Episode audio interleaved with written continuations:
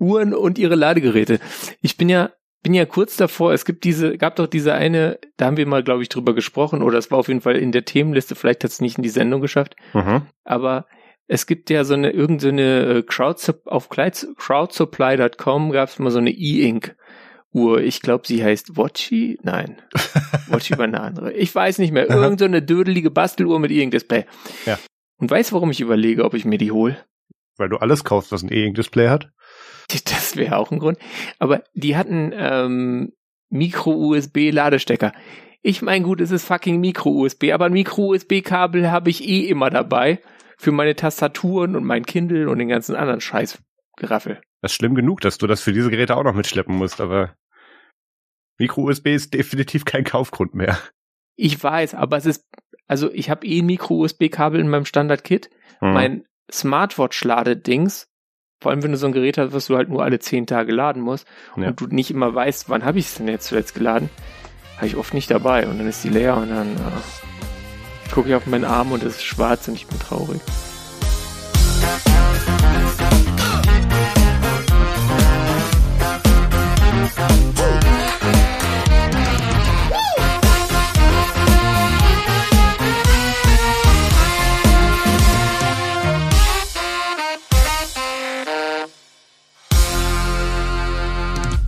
Hallo und herzlich willkommen zu Technik Technik Folge 165. Heute ist der 7. Oktober 2022. Mein Name ist Maus Quabeck und mit dabei ist der Peter Mack. Halli, hallo. Wollte mal was Dummes sagen. Äh, also, äh, wie immer, zeitsouveräne Grüße, beste Lebensform. Ich hoffe, es geht euch gut. Hallo Internet, genau. Ach ja, lange nicht gesehen, Peter. Oh wait, doch. Ähm, Du warst hm, aber nur kurz reden. Physisch, aber kurz. Ja, ja äh, kurze Ankündigung. Also wir sind beide ziemlich durch von den letzten Wochen an Konferenzen. Deswegen wird das mehr hier so eine Follow-up-Sendung und wir reden danach ein bisschen über die Events, auf denen wir so waren. Ja. Wo ich auch Peter kurz gesehen habe. Aber dazu kommen wir später.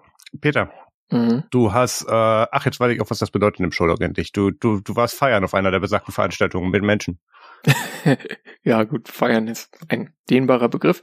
Ähm, aber es war so, ich äh, war ja, dazu kommen wir dann später noch, letztes Wochenende, also das äh, erste Wochenende im Oktober, ähm, am Tag davor, also am 30.09., am Tag vorm Oktober, ja, am Freitag, ähm, da äh, war ich dann auch schon da in Berlin und es war irgendwie so klar, okay, diese Auftaktveranstaltung bei Bits und Bäume, der Konferenz, über die ich dann später sprechen werde, die verpasse ich wahrscheinlich zeitlich, weil halt der Zug so ankommt und dann Check-in und dann durch die einmal durch die halbe Stadt fahren noch, ähm, wird knapp. Und ich hatte vorher mal gefragt äh, mit meinem äh, Linux Mobile Gedöns da, ähm, wie ist es denn, äh, ist da jemand? Und dann wurde ich angeschrieben äh, von Sony und Sony hat geschrieben, hey, äh, wir haben da so eine GNOME 43 Release Party in der Seabase und dann dachte ich mir, oh, Seabase, wollte mhm. ich immer schon mal hin, mache ich und dann äh, GNOME, für die, die es nicht wissen, das ist dieser Linux Desktop, ähm, der in den meisten Distributionen geschippt wird, aber in kaum einer, äh, ohne dass er vorher, ähm, naja, schwer misshandelt wird. Looking at Ubuntu and even more at Manjaro ähm, bezüglich Misshandlungen, aber gut. Ähm, jedenfalls gab es da kürzlich einen Release, GNOME 43, und dann war ich da und da waren dann ein paar Leute, die anscheinend in, in oder um Berlin leben und GNOME Contributors sind, äh, unter anderem eben besagter Sony und äh, dann vielleicht noch ein Name, den man kennt, äh, Tobias Bernhard, der äh, Designer, der bei mhm. Pearson angestellt ist. Genau. Und dann haben wir so, äh, also ich war zum ersten Mal in der Seabase, das ist schon ziemlich cool, so da reinzukommen, weil das halt äh, das ja, nennt man das Motto bei Gebäuden? Ich weiß nicht. Äh, die, die Idee ja. ist irgendwie so äh, gestrandete Raumstation. Ja. Und so sieht's auch aus. Und es äh, hat natürlich äh, was, weil man dann weiß, okay, ich verlasse die Realität und betrete einen anderen Raum. ähm, und das war auf jeden Fall äh, sehr nett. Irgendwie so, ja, was, was sind, drüber gesprochen, was sind so unsere liebsten Features in GOM 43 und dann äh, noch, äh, was sind so äh, Ziele oder Wünsche für GNOME 44. Und das war ganz nett, ja. was ist neu bei GNOME 43? Äh, es sind wieder ein paar, also sie haben, sie haben mir wieder Hausaufgaben für meine App-Liste gegeben, die ich auch noch am 30.09. auf die 400er Nummer geschafft habe. Äh, so gerade eben noch ein Quartal. Ähm, und zwar äh, Nautilus ist jetzt äh, GTK, äh, ist jetzt GTK 4 und lippert weiter und damit äh, auch adaptiv. Also jetzt nicht in jedem Dialog, aber schon ziemlicher Fortschritt im Vergleich zu vorher. Äh, GNOME Calendar ebenfalls ähm, und dann noch einiges mehr. Äh, ich denke, in der Benutzung fällt vor allem auf, dass dieses Menü, wo man so, äh, was man so oben rechts in der Ecke hat, wo so Schnelleinstellungen sind, wo man vorher WLAN ausschalten konnte und einschalten, das haben sie redesigned und man kann damit jetzt mehr machen. Also man kann damit jetzt dann äh, besser sich mit, mit WLANs verbinden und so. Das ist ganz nett geworden. Ich habe jetzt auch noch nicht so richtig viel genutzt. Ich habe hier GNOME 43 momentan nur auf einem Telefon gehabt. Aber das ist natürlich dann wieder ein Mobile Fork. Ähm, das kommt vielleicht mit 44, dass das dann auch richtig auf, auf so komischen Linux-Telefonen läuft. Und sonst habe ich es auf meinem 10 Zoll äh, ähm, ARM Chromebook. ähm, ja, aber weil da ist Postmark OS drauf und da ist es schon drin, sonst ähm, die so Arch braucht noch ein bisschen, bis die es chippen und ich glaube, die Distribution, in der man es kriegt, ist mehr oder weniger so Debian Testing oder SID. Ähm, Alpine Edge, äh, Fedora 37, also ist aber auch noch nicht released. Oder äh, OpenSUSE Tumbleweed. Ja, werdet ihr dann alle sehen, ist, ist ganz nett. Marius. Ich? Genug über GNOME geredet. Was hast du? Ja, ich hatte auch mit Gnomen zu tun. Äh, ich, ich war die letzten ah. drei Wochen quasi in Berlin äh, für die Nextcloud Conference und den Release und alles Mögliche und ähm, habe da dann die Gelegenheit genutzt, das äh, iPhone 13 Mini, was ich hatte, äh, übergangsweise dann mal über eBay Kleinanzeigen loszuwerden. Mhm weil in Berlin hat man da bessere Chancen als hier oben, weil ähm, Was letzte Preis? Ja, ja, komme ich gleich zu. Ähm, weil wenn ich hier oben Sachen bei eBay Kleinanzeigen drauf draufstelle, dann dann meldet sich vielleicht der Bauer aus dem nächsten Dorf, aber so, sonst kommt da eigentlich nichts rum, wo nicht zu remote. Und wenn du schreibst Versand möglich, gut, dann musst du dich darum kümmern. Ja, dann natürlich schon, aber dann kann ich auch normales eBay nehmen oder mache ich das, ja genau. Ja. Nee, das, das wollte ich recht schnell wieder umsetzen, ähm, weil da, da hatte ich dann irgendwie fünf Telefone im Rucksack, so viele brauche ich dann auch nicht. Ich habe viel mehr.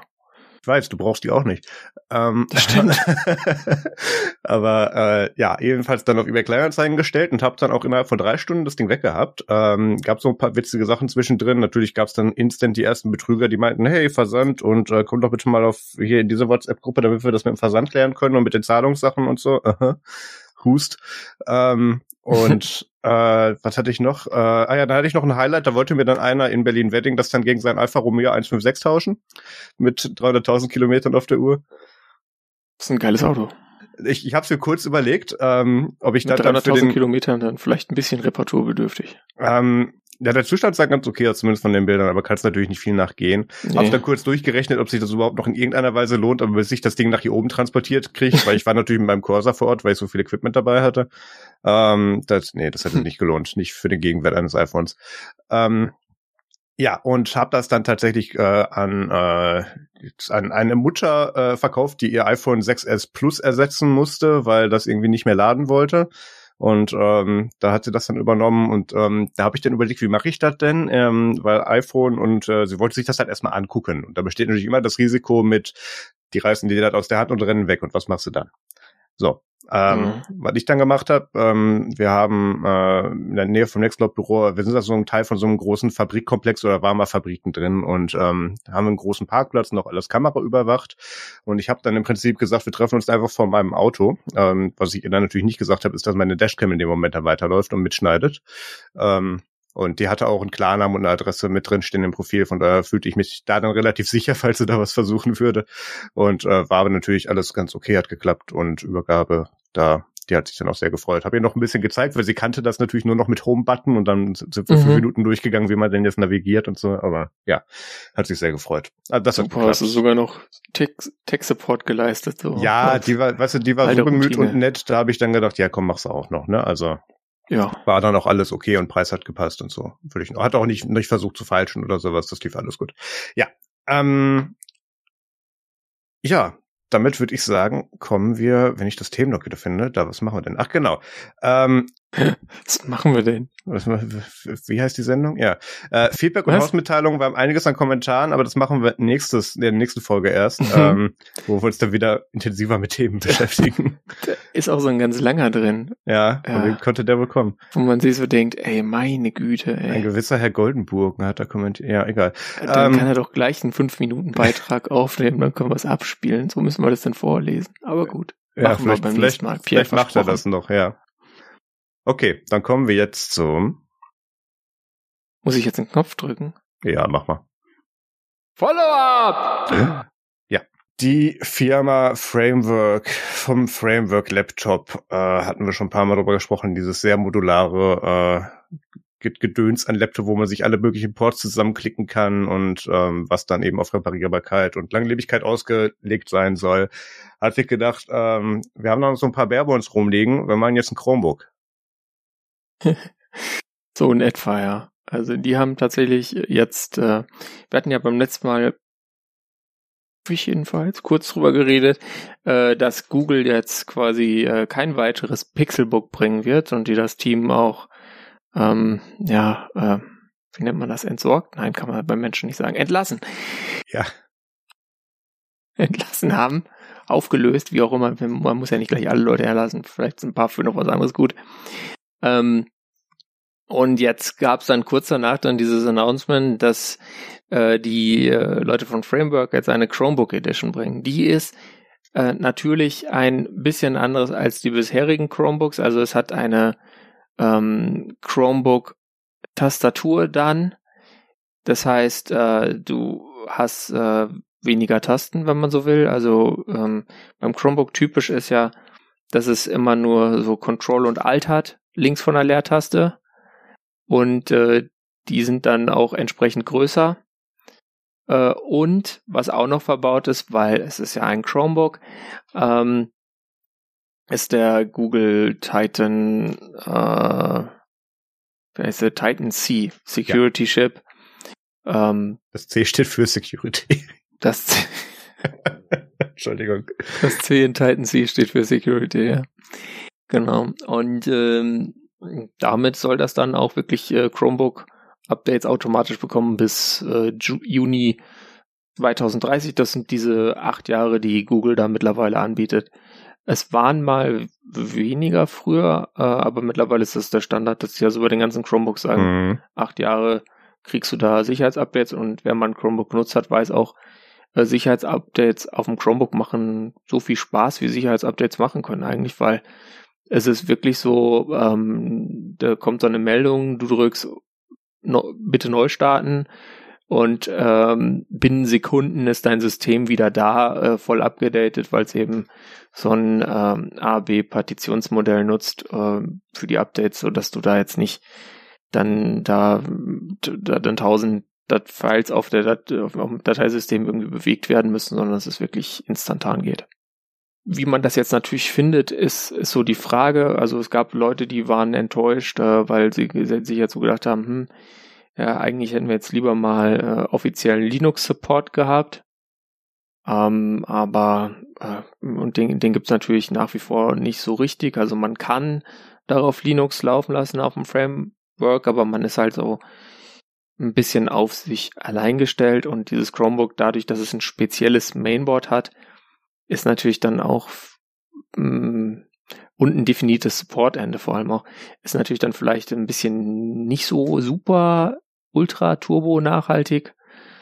Ähm, aber ich denke insgesamt, also wenn man eh ein Chromebook möchte, ist das auf jeden Fall und, und ein Premium-Gerät will mit irgendwie zwölfte Generation Intel-Chip, äh, ist dieses Framework wirklich ein, eine Idee wert. Also ich habe jetzt kürzlich auch mal eins gesehen auf der Konferenz, auf der ich war. Da hatte mal jemand so ein Ding und es sieht schon echt sehr elegant aus und das 2 zu 3 Display ist auch sehr schön. Ich habe es aber nicht angefasst. Mhm. So, so sehr Kontakt aufnehmen zu anderen Menschen wollte ich dann auch nicht. Ja. Ich bin etwas irritiert von dem Gerät. Wie öfters bei Sachen von dieser Firma. Ähm, weil da kommen jetzt hier so ein paar Sachen zusammen, wo ich nicht weiß, ob das sich unbedingt auf ein Zielpublikum irgendwann ausweiten wird. Wir haben jetzt hier natürlich das ultimative Chromebook an sich mit, du kannst dir deine Ports zusammenlegen, da ist mehr als nötig äh, Power drin, du kannst, wenn du witzig bist, dir dann Terabyte NVMe Storage und äh, äh, und 64 Gig DDR4-RAM rein konfigurieren. Viel Spaß auf deinem Chromebook. Die Tabs laden bestimmt schneller. Ähm, ja, du kannst ja auch diese ähm, den den Crostini-Container für Linux-Apps nutzen und ja. da entwickeln oder du kannst äh, deinen RAM mit Android Android Games voll pflastern oder mit Steam Games. Genau. Das ja. Problem an der ganzen Nummer ist, dann frage ich mich halt, warum nehme ich dann nicht für das Geld einen richtigen Laptop? Also da, da, da, da ist diese Schnittmenge an, an Leuten, die gerne Chromebook haben, das, da, da kommen meistens so Faktoren wie Preis und Anwendung mit dazu. Nämlich, du machst irgendwas mhm. Low-Level-mäßig oder ja, was, wo du nicht unbedingt sehr viel Power brauchst, irgendwo im Bereich von Office und Kommunikation damit und du möchtest da nicht irgendwie zu viel Geld draufschmeißen. Und damit sind das, das ist das, was die Chromebooks interessant gemacht hat. Und hier haben wir jetzt quasi das Gegenteil.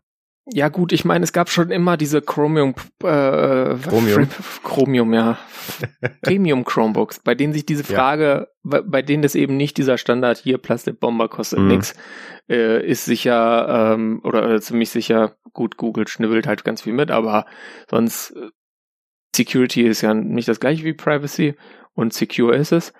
Ähm, und bei denen hat man sich diese Frage immer gestellt. Es gibt ja auch sonst noch andere Premium Chromebooks in dem gleichen Preisrahmen von irgendwie HP. Samsung hat das auch mal probiert. Ähm, denke, das ist natürlich ein, ein kleiner Markt, aber äh, es gibt es gibt da schon Leute und das liest man dann auch in so Kommentarthreads, wenn so ein Produkt vorgestellt wird, dass es Leute gibt, die tatsächlich gerne Premium Chromebooks nutzen. Ähm, und sagen, ja, das ist halt einfach äh, ein stressfreies Environment. Ich mache da dann kaum mit diesem Debian, was da in Crostini drin läuft, gut klar, mache damit sogar meine Developer-Workflows. Ich brauche eh Chrome als Web-Developer. Firefox kann ich in einem Linux-Container auch noch installieren. Ich habe keinen Stress mehr mit Windows und so weiter. Oder meine mhm. Firma nutzt eh Google Apps. Das heißt, ich bin da dann perfekt integriert. So Dinge. Also es, es gibt da schon einen Markt. Dass dieser Markt jetzt natürlich nicht so groß ist wie der für äh, Windows Notebooks oder so ähm, ist klar, aber ich würde sogar behaupten, dass der mitunter wahrscheinlich eher größer ist als jetzt der Markt für so Laptops, die mit äh, GNU slash Linux ausgeliefert werden. Ja, ja, ja Weil doch. Chrome OS einfach ein ja, schon ein ganz rundes Produkt ist, trotz allen Schwächen, die es hat. Ja, das stimmt. Ähm, was ich halt auch cool finde, ist, dass du da halt auch wirklich für Webcam und Mikrofon diese, diese hier Power Cut-Off-Schalter eben wirklich wieder ja. hast. Ähm, das, welchem Gerät? Librem 5 hatten wir das ja das letzte Mal. Ja. Ähm, der Peter hält den Hinkelstein gerade in die Kamera. Ähm, das ist da schon ganz gut. Ähm, ja, Coreboot Bier und so, das, das, das ist schon, das ist schon ein sehr attraktives Package, aber ich weiß nicht, ob mir das dann halt dafür, dass ich dann halt ein Chromebook habe, wo ich dann massiv Arbeit reinstecken kann, um mir das auf den, auf den Workflow-Level für einen richtigen Laptop dann aufzubohren, unbedingt dann äh, irgendwie 1,5 Steine dahinlegen möchte oder was auch immer. Warte mal, ich konfiguriere mir das Ding gerade hier. Äh, Barebone 999 Dollar USD, also vor Steuern und dann je nachdem, was du dir für Module und noch Speicher dazu machst, obwohl das tatsächlich relativ human bepreist ist. Das finde ich gerade interessant. Ähm, okay, vielleicht kommst du nicht ganz an die 1,5 dran, aber es ist trotzdem ein hochpreisigeres äh, Chromebook, als wir das dann von den anderen gewohnt wären. Ja, du bist bis im vierstelligen Bereich, aber wie gesagt, also mhm. mit den Chromebook Pixel, mit den Pixelbooks gab es immer so Geräte.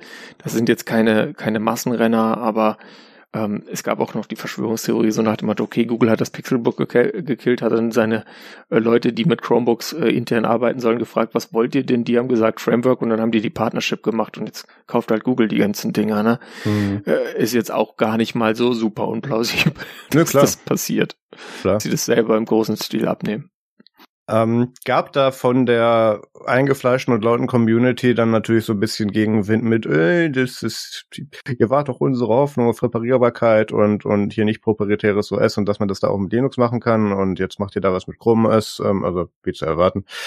Ähm, das halte ich dann auch für ein bisschen vernachlässigbar. Naja, weil es halt, das, weil wir da halt wieder mit, mit den, den lauten Minderheiten, die ins Internet schreien, zu tun haben. Und ähm, die eigentlichen Customer-Base-Zahlen, ich weiß nicht, ob es da auf Reddit gab es da mal so von einem Engineer so ein bisschen was, wo man gesehen hat, wie die eigentliche Verteilung aussah.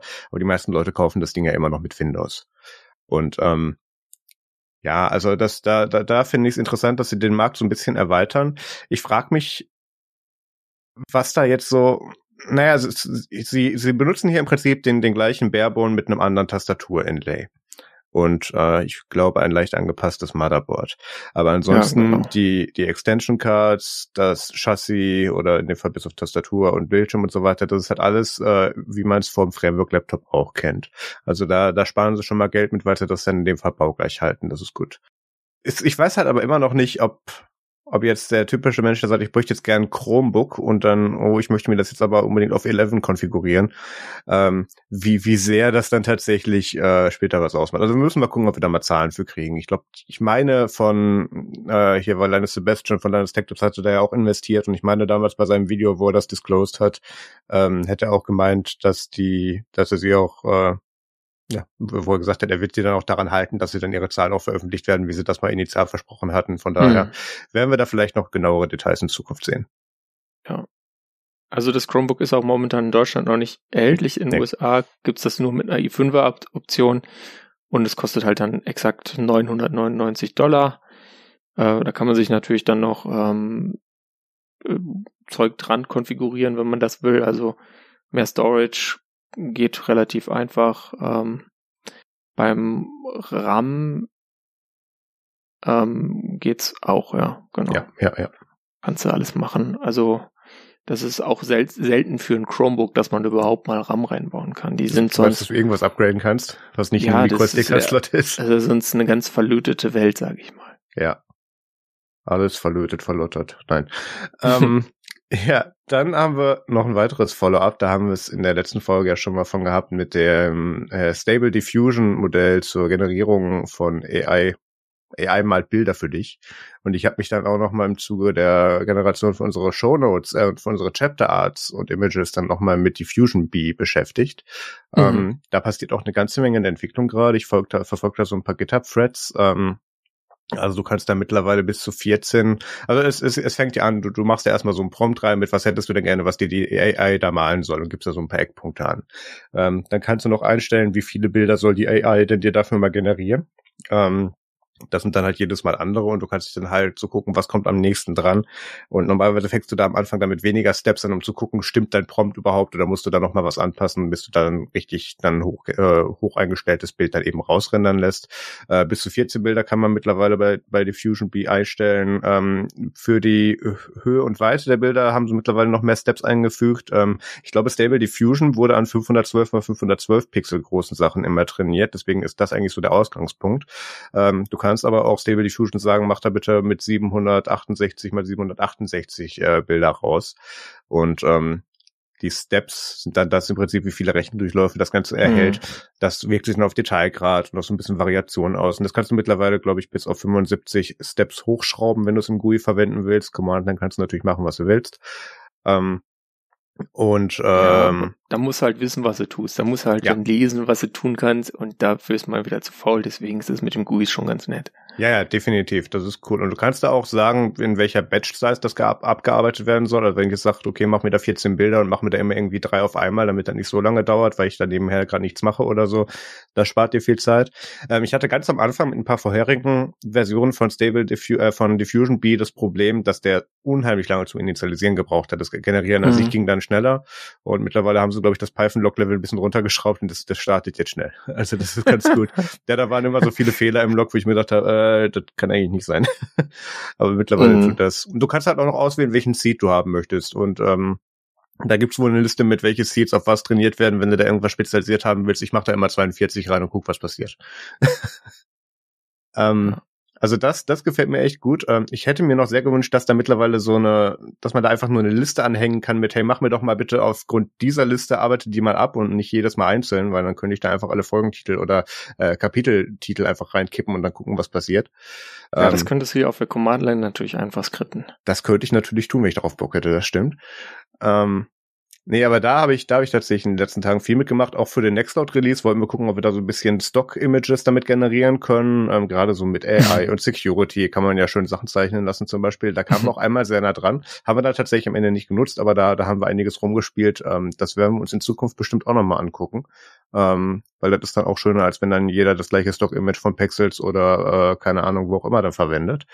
Von daher, das, da, da gibt es noch Möglichkeiten. Ähm, dann gibt's auch noch was, äh, das ist mir am Anfang sehr schwer gefallen, weil du musst natürlich sehr genau formulieren, was du von dieser AI da jetzt gerne haben möchtest und so ein bisschen Umstände und im Style von oder bitte diese Belichtungsart oder was auch immer und das soll ja. da irgendwie dran erinnern und da kannst du dann teilweise irgendwie 900 Wörter in diesen Textraum klatschen und dann legt die AI mal los und da kriegst du auch ein sehr detailliertes und genau darauf abgestimmtes Bild davon. Ziemlich cool. Wenn du da halt irgendwie nur einen kurzen Satz reinmachst, wie keine Ahnung, Peter spricht in ein Mikrofon, ähm, dann äh, dann reinredet. irgendwas raus. Dann, dann kommt irgendwas raus und ähm, die er redet halt ein bisschen rum. Aber du kannst das wesentlich ja. detaillierter machen und da kommen wirklich coole, coole Sachen mal raus.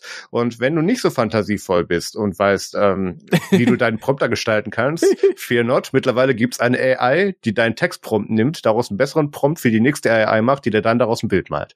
Also ähm, mhm. das ist der Stable Diffusion Prompt Generator von äh, Gustav, Gustavo STA glaube, sein GitHub. Ja, hier steht's auch nochmal. Ähm, äh, auch wieder bei Hugging Face Co. Äh, gehostet, wie glaube ich auch das, das äh, Stable Diffusion äh, Set, was wir am Anfang benutzt hatten. Ähm, da kann man wirklich einfach einfach nur so einen Satz reinpasten und der macht da halt so verschiedene Prompts raus mit im Style von oder was auch immer und dann kannst du das einfach rüber senden und gucken, was passiert damit. Also das, das ist ziemlich cool. Ähm, da gibt es dann AIs, die Sachen besser machen, damit du mit der nächsten AI sprechen kannst. Das fand ich halt schon sehr witzig.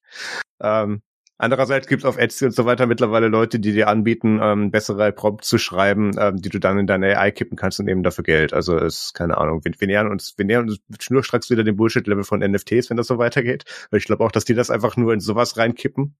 Yet another cottage industry. Ja, ja, ja, ja.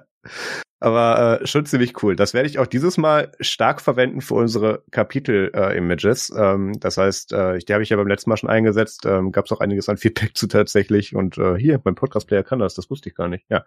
Ähm, da werde ich dieses Mal dann auch diese AI für bemühen und wir gucken mal, was passiert. Ähm, und ich nehme dann das Witzigste davon. Du ja. zwei AIs. Erst die Prompt-AI und genau. dann die andere. Genau, genau, genau.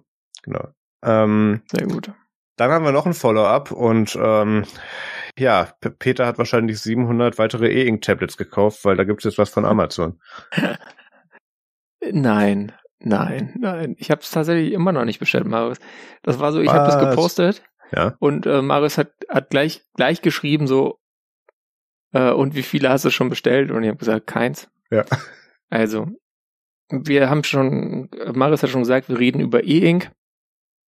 Ähm, wir reden über Amazon, das heißt, das heißt wahrscheinlich Kindle. Äh, und ich weiß nicht, ob ihr euch daran erinnert habt. Irgendwann habe ich ja auch mal über das Remarkable Paper Tablet geredet, von dem es ja mittlerweile dann eine zweite Generation gibt, ähm, was ich immer noch hab und gerne nutze, ähm, was quasi so, so ein bisschen größer als DIN A5, also 10,2 Zoll Display hat und dann so ein Stift und dann kann man da einfach handschriftlich Notizen drauf machen oder äh, PDFs drauf laden und seine Anmerkungen irgendwie an Rand schmieren und so Sachen. Und sowas macht jetzt quasi Amazon auch.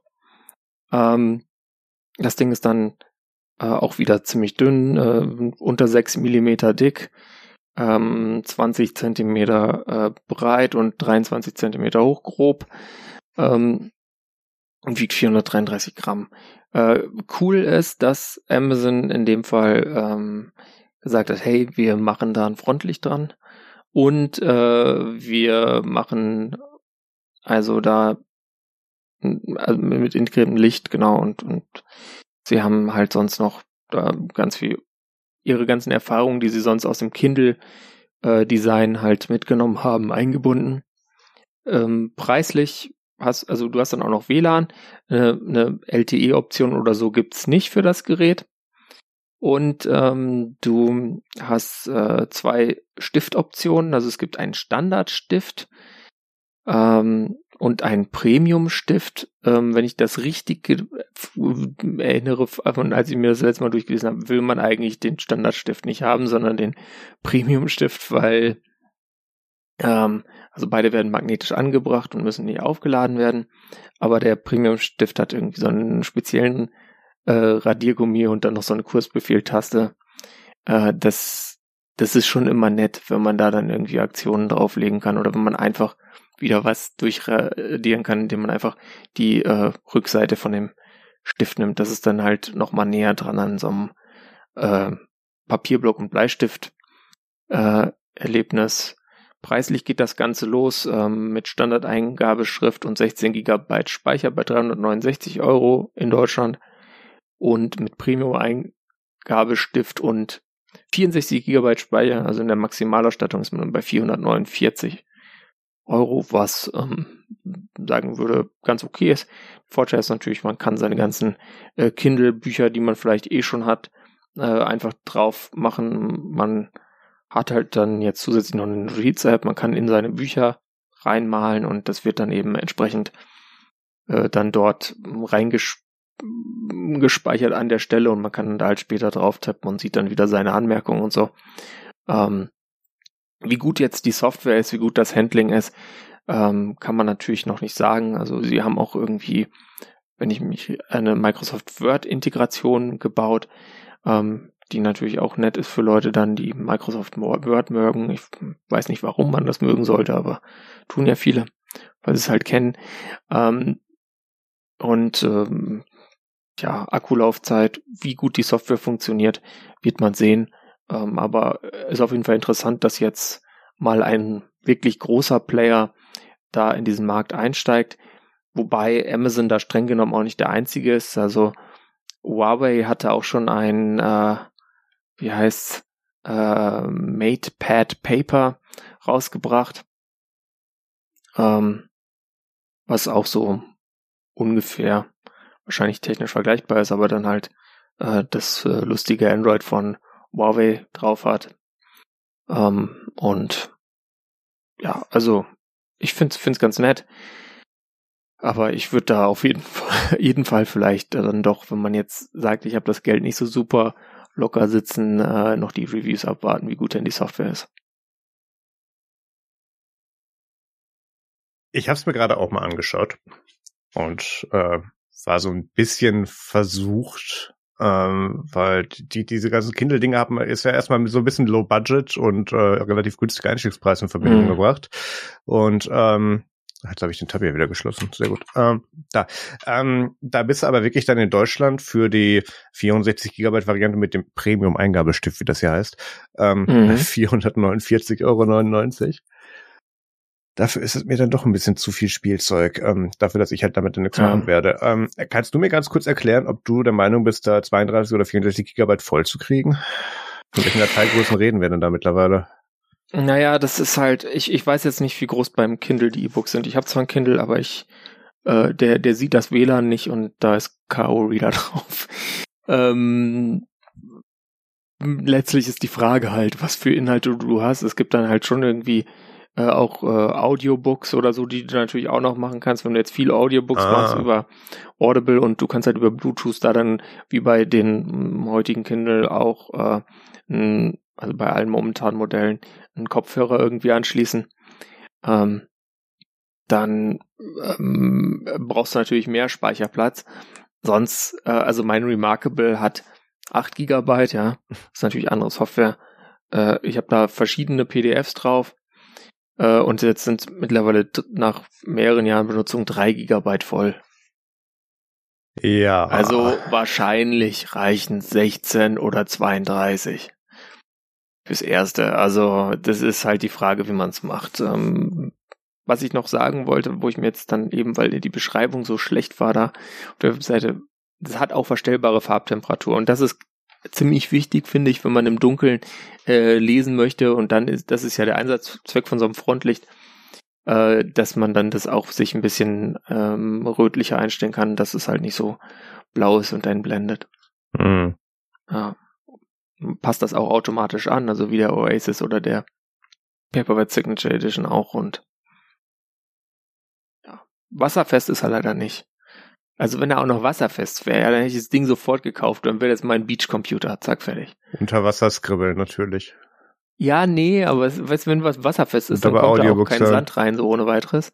Da ist einfach verschiedene Vorteile von. Das ist einfach robuster. Gefühlt. Naja, egal. Gut, also, wann wirst du den denn kaufen? Auf, wenn ich Quatsch erzähle. Ähm, erstmal gar nicht. Hm. Ähm, wenn mein Remarkable kaputt gehen würde, dann würde ich es überlegen. Aber da gäbe es ja dann auch noch so Geräte wie den Pinode oder die verschiedenen Geräte von Books und so. Was ich jetzt beim Kindle ganz, Scribe ganz nett finde, ich gehe davon aus, aber auch das wissen wir noch nicht, dass da halt kein Android drauf ist, sondern quasi, dass sie ihr Kindle OS aufgebaut haben.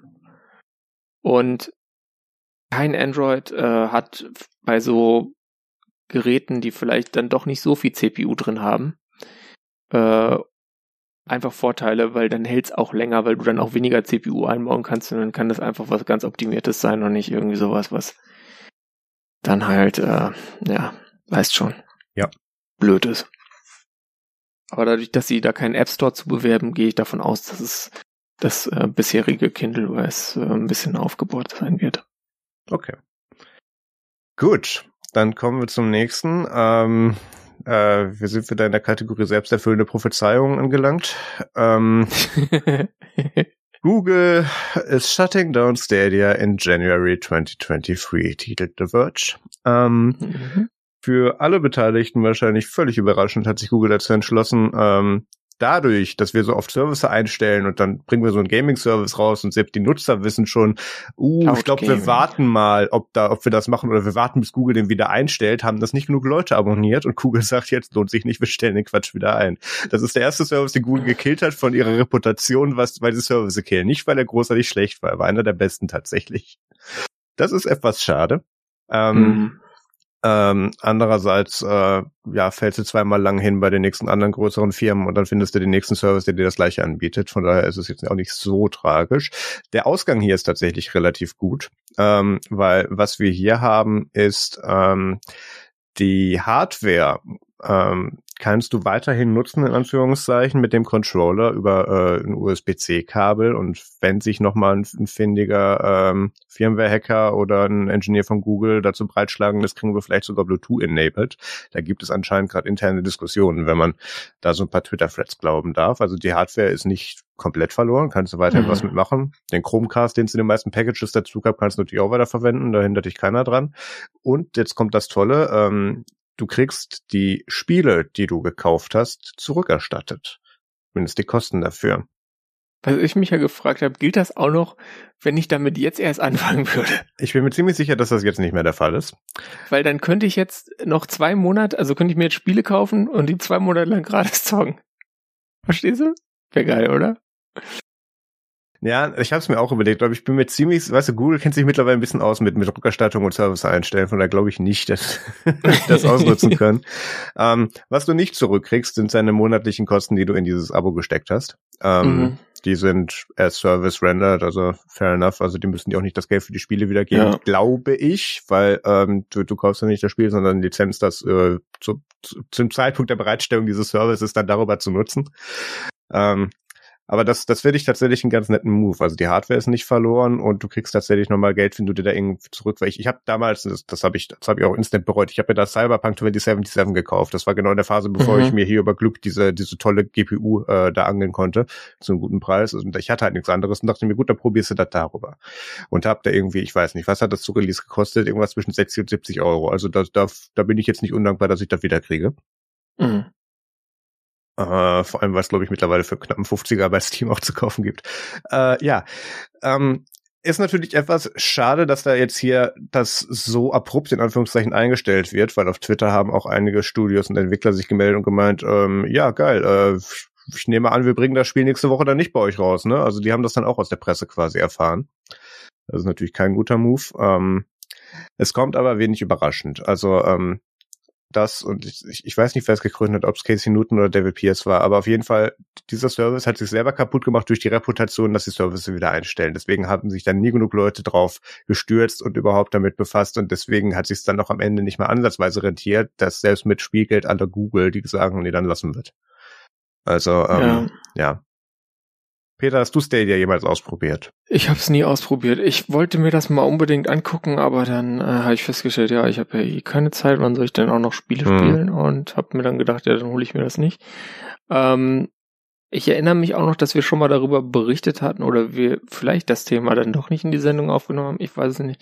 Aber wir haben es auf jeden Fall mal, ich habe mal mit dir drüber gesprochen, ja. ähm, dass es da äh, so eine Studio äh, dass Google ein eigenes Gaming-Studio hatte dafür und das hatten sie schon vor einiger Zeit auf jeden Fall zugemacht. Das war gefühlt im letzten Winter irgendwann. Genau, die haben da Positionen zusammengestrichen und umverteilt. Aber das, das, ähm, dadurch, dass er weiterhin externe Studios weiter darauf released haben, war das nicht ja. das Ende vom Service. Das kann man jetzt als Vorzeichen sehen, aber das ist nicht ungewöhnlich. Also wenn, wenn Google meint, okay, das, das ist jetzt unser eigenes Studio, das nicht wert, aber der Service an sich kann ja weiterlaufen. Also, naja. Mhm. Ähm, ich habe es tatsächlich nur zweimal benutzt. Einmal, wo ich es unboxed habe und ausprobiert habe in einem Livestream auf dem zum äh, Media YouTube-Kanal und ähm, das zweite Mal dann für irgendwie dann noch mal eine Stunde Cyberpunk und äh, danach nie wieder. Also ja, super. Und es liegt jetzt noch bei dir rum? Äh, ja, der, Kon der Controller, der Controller steht hinter mir. Bisschen damit spielen, solange es es noch gibt. Äh, ich glaube, der ist aber, dann müsste ich, nee, ich gebe dir keinen Zugriff auf meinen Google-Account, das machen wir nicht, da hängt zu viel dran. Kein Problem. Na, den Controller, den Controller kannst du danach mal spielen, vielleicht geht er dann ja mit einem von deinen Basteltelefonen und dann, dann nehmen wir das. So. Ja, ähm, was haben wir noch? Äh, ach ja, apropos Basteltelefone, wir haben wieder was zu Stage Manager. Ja, beziehungsweise zu etwas, was leider nicht abgekündigt ist. Korrekt, ja.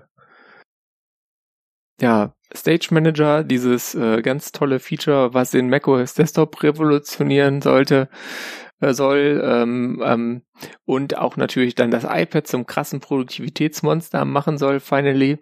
Also die iPad Pros vor allem. Da kommt jetzt die neueste Beta tatsächlich, äh, wie in Gadget berichtet, ähm, auch auf nicht M1 iPads. Dafür aber ist, also es ist dann auch äh, äh, verfügbar auf diesen 2018er ähm, iPad Pro Models mit äh, A12X beziehungsweise später A12Z. Ähm, also dem, dem Vorgänger vom M1, wenn man so will. Weil ein M1 ist ja nichts als da quasi das ein paar Generationen später. Und ähm, was aber jetzt dann deaktiviert ist, und zwar für alle, also auch fürs M1, iPad Air, iPad Pro, ähm, ist, dass das dann auch noch gleichzeitig auf dem externen Display geht. Das heißt, so diese, dieser Traum, ich nehme mein Apple Studio Display oder mein äh, Pro Display XDR, hänge da mein iPad Pro dran und dann kann ich fast arbeiten wie auf einem normalen Computer.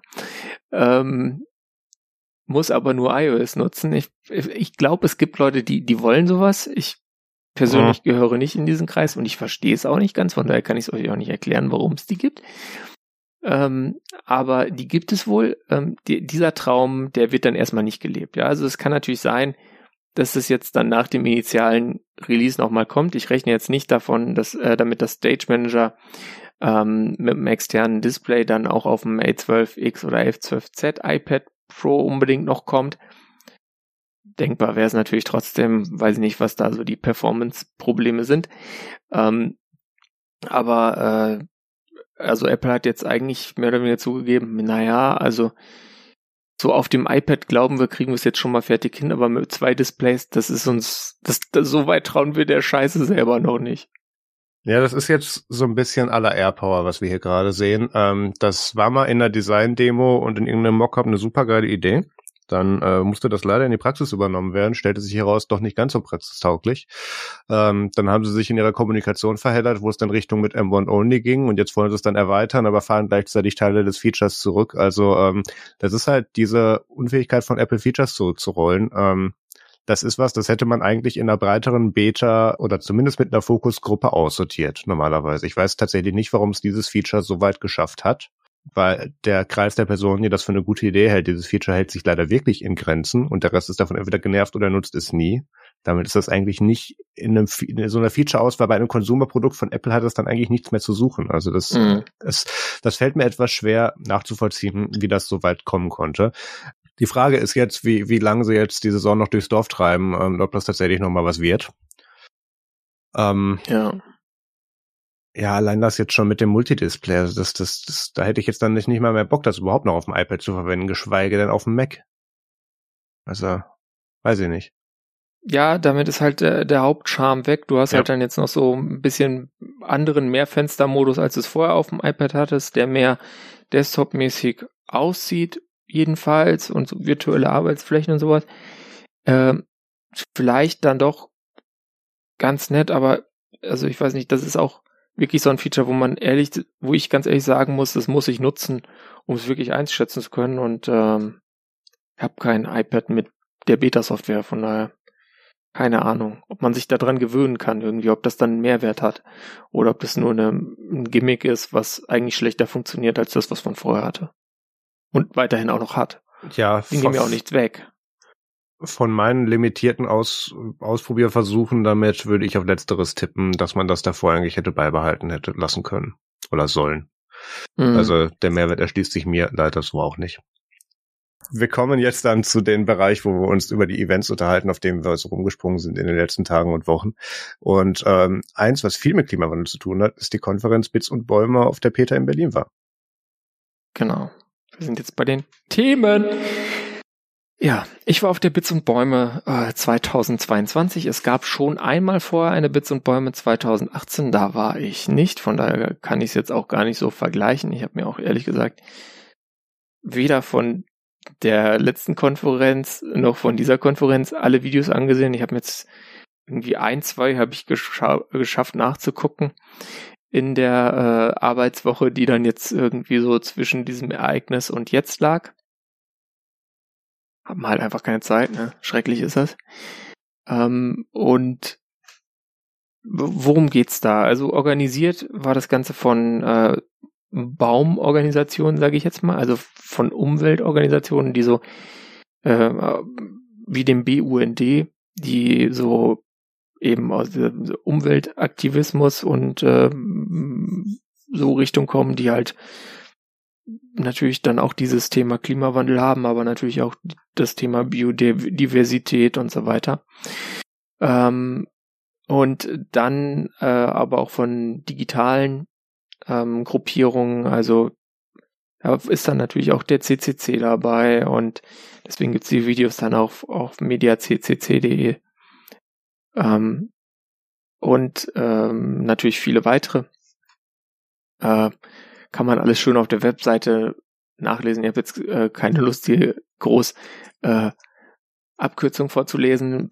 Aber äh, wenn man sich mal diesen Fahrplan der Veranstaltung anschaut, ja, dann äh, sieht man vielleicht schon gleich, das ist ziemlich viel.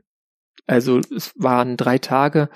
Am Freitag ging's los mit einem Kickoff äh, und dann noch zwei weiteren Veranstaltungen, einem ähm, einer Performance, die quasi so einführen sollte. Und ähm, ja, dann äh, ging es am Samstag halt richtig los. Und ich hatte mir, als ich mir das Programm angeschaut habe, habe ich in meiner, wie man das so macht, in meiner äh, Programm-Anguck-App äh, mir Talks gesternt, ja, also favorisiert. Und dann meldete das Ding auf einmal so, ja, also dieser Talk, den du dir gerade favorisiert hast, konfligiert mit vier anderen, die du dir auch angucken willst. Ähm, in der Realität war ich dann zu dieser Uhrzeit, wo ich dann zehn Talks, äh, vier Talks gleichzeitig mir favorisiert hatte, noch gar nicht bei der Konferenz. weil verschlafen. Ähm, aber äh, so mache ich Fostem normalerweise. Ja, äh, das ist, äh, also man merkt schon, es ist eine, eine unglaubliche Menge an, an Sachen, die man da erleben konnte und wenn man dann in diesem Fahrplan ist und in der Standardansicht, man scrollt mal so nach rechts, das ist viel wichtiger, da äh, horizontal zu scrollen als vertikal, dann sieht man auch einfach, wie viel da parallel läuft und dass man das eigentlich gar nicht, also ich hatte das Gefühl, man kann es gar nicht erfassen. Also es waren, es gab Workshop-Räume ähm, und halt so Räume, wo mehr Panels und äh, Talks waren, so klassischer. Und dann gab es halt auch noch äh, so, so ein Areal, das war die, das Forum, ähm, wo halt verschiedene Stände waren, äh, wie man das vielleicht auch so vom Kongress, da gab es zum Beispiel einen Infostand von der FSFE, äh, was vom von einer, wie hießen die, ähm, mit denen habe ich gesprochen, äh, Cleaner Web. Die haben quasi ja eine Möglichkeit entwickelt, wie sie Webseiten analysieren können. Und dann zertifizieren sie die eben nach äh, Punkten, wie äh, klimafreundlich die sind. Habe ich äh, mit meiner Webseite linbar.net machen lassen. Und da die halt nur ein paar Kilobyte hat, äh, ist da trotz, habe ich dann äh, trotz äh, paar äh, noch Optimierungspunkten, wie zum Beispiel ich lieb, liefere die noch nicht komp komprimiert aus, ähm, dann gleich mal 100% bekommen, weil ich Yay. halt Bonuspunkte kriege, weil ich keine Webfonts einbinde und so. Ja. Ähm, also gut gelaufen. Ich wäre über 100% gewesen, aber da, da, da scheit, schneiden die das irgendwie zurück, ich weiß auch nicht. Und die haben halt den Plan noch, dass sie das, das anpassen wollen. Also das ist auch wirklich ähm, glaube ich, ein sehr seriöses Zertifikat, aber sonst natürlich gab es ein Krypto-Party, Infotisch und was nicht alles. Und äh, sehr viele Talks und Panels. Was ich mir angesehen habe, war einerseits das Panel über Global Justice and Digitalization. Da war äh, unter anderem Renata Avila Panel-Teilnehmerin, die auch bei Nextcloud toll auf der Nextcloud-Konferenz, von der Marius dann wahrscheinlich berichten wird, eine tolle Keynote gehalten hat. Deswegen überlasse ich das äh, Marius. Äh, dann gab's äh, Talks zu Open Hardware, zu Reparierbarkeit. Ich war bei einem Panel Reparieren statt Wegwerfen. Wie geht es weiter? Ähm, wo dann einfach auch wieder die, das sind jetzt wandern jetzt nicht magisch neue Punkte, ja, da kommt dann auch wieder raus, ja, äh, du musst halt die Reparierbarkeit von Geräten beim Design mitdenken. Sonst wird es schwierig. Ne? Wenn du alles verklebst, ist, dann nimmt der doof, weil da muss er mehr oder weniger das Ding mit dem Presslufthammer aufbrechen und dann kannst du hinter ein neues Gehäuse drumherum 3D drucken oder so, sage ich jetzt mal. Ganz verkürzt. Äh, ich habe einen Talk gesehen, der war auch gut. Äh, in meinem Laptop steckt zwei Prozent Kinderarbeit. Äh, also einfach mal so die Lieferkette analysiert und äh, dabei dann auch erklärt, wie er das gemacht hat, weil ich glaube, das ist ja das eigentlich das, das Interessantere, ja, wie, wie, wie gehe ich denn da vor, wenn ich das rausfinden will? Ähm, und so weiter. Also ich, mein persönliches Highlight war aber ehrlich gesagt, und das, das klingt jetzt super blöd, aber es war das Essen. Okay. Man konnte sich da so äh, Essensgutscheine kaufen und dann gab's ein äh, veganes äh, Catering zweimal am Tag und ich kann jetzt sagen, wenn euch jemand erzählt, vegane Großküche geht nicht, äh, dann äh, lügt ihr euch an. Also das geht und es geht schmackhaft und das war war richtig lecker. Ja, äh, genau. Also das war so war, war so mein mein Samstag im Wesentlichen. Ich habe dann noch ein bisschen mehr gemacht, ähm, aber das, weiß ich schon gar nicht mehr so richtig, äh, obwohl ich jetzt nicht gesoffen habe. Äh, keine Ahnung, es war einfach zu viel ich war ständig überfordert. Ich habe ständig geguckt, was könnte ich mir als nächstes ansehen und dachte ja, okay, ich muss jetzt wegen zwischen acht Dingen eine Auswahl treffen. Oder so. Wenn es gut lief, waren es nur acht. Das war so das eine. Am Sonntag habe ich mir gedacht, okay, ich gehe jetzt äh, mehr auf Workshops und äh, gucke mir Sachen an, die ich halt nicht nochmal, also, also die möglichst nicht aufgezeichnet werden. Und das war dann mein zweites Highlight. Ein äh, äh, Solar Artifact Exhibition und Solar Soldering Workshop. Zum Solar Soldering kam es jetzt dabei nicht, aber ähm, da hat ein, äh, haben zwei Menschen, die beide, einer ist Professor, der andere ist der Research Assistant an der äh, Berliner Universität der Künste äh, sind, haben gezeigt, was sie so gebastelt haben, unter anderem einen solarbetriebenen, selbstgebauten ähm, Pappkarton Bluetooth Speaker. Der funktionierte ziemlich gut. Ähm, dann äh, aber alles dann so mit äh, hier damit man auch noch die Batterie spart, weil Batterien ja vom Sourcing dann mit dem Lithium schwierig sind und auch schlecht zu recyceln, ähm, basierend um einen Superkapazitor, Supercapacitor, ja, also äh, interessante Sache und dann eben war da natürlich äh, Marius wird wahrscheinlich jetzt gleich schallend lossagen, ganz viel E-Ink-Hardware, weil ah. äh, wenn du jetzt draußen äh, in der Sonne mit deiner Solarzelle irgendwas Digitales ablesen willst, tust du dich natürlich äh, aus vielen Gründen leichter mit E-Ink, weil du zum einen deutlich weniger Energie verbrauchst, nämlich nur, wenn du da an dem Bild, Bild was angezeigt wird, irgendwas aktualisierst. Und zum anderen äh, musst du halt nicht äh, das äh, Hintergrundlicht auf unglaublich hochstellen. Äh, Gab es dann so Outdoor-Online-Teaching-Server, hat er, äh, hat, er dann vorgestellt. Also total lustiger äh, Nerdy-Kram und die haben halt an der äh, Universität der Künste dann auch eine äh, ja, informelle Solarpunks Community gemacht und ich muss sagen, also Solarpunk, äh, das ist was, da, da muss ich auch noch mal mehr reinschauen. Das äh, hat mich spontan ziemlich begeistert und das war dann zwar natürlich ziemlich verspult und teilweise auch, weißt du, dann gab es auch so ein Ding, das hatte dann gar keine, gar keine Pufferbatterie und auch kein äh, Capacitor, sondern einfach nur ein Mikrocontroller und dann einfach die Idee, äh, ja, wenn das Ding Sonne kriegt, also es hat dann auch wieder ein E-Ink-Display angesteuert, ähm, dann ähm, läuft es halt während es Sonne kriegt und danach geht's dann halt aus und dann geht's halt wieder an, wenn Sonne kriegt und das, der Inhalt bleibt auf dem Display stehen. So, so Sachen. Also mal so wirklich auch, ähm, ich würde sagen, out of the box äh, Thinking und das war so das, was mich da am meisten begeistert hat. Diese ganzen batterielosen, äh, solarbetriebenen Dinge. Ja, insgesamt muss ich sagen, ähm, auch wenn es massiv überfordernd war wegen sehr viel Programm, also wenn ich noch, wenn noch mal eine Bits und Bäume ist und ich da wieder hinfahre, muss ich mir wirklich, muss ich, äh, habe ich mir schon vorgemerkt, muss ich mir vorher mal äh, tatsächlich einen Tag oder sogar zwei Urlaub nehmen, um dieses Programm vorab zu studieren und mir dann einen klaren Fahrplan zu machen, was ich äh, angucke und wenn es blöd ist, was die Ausweichoption ist. Ähm, also meine Vorbereitung war einfach zu schlecht.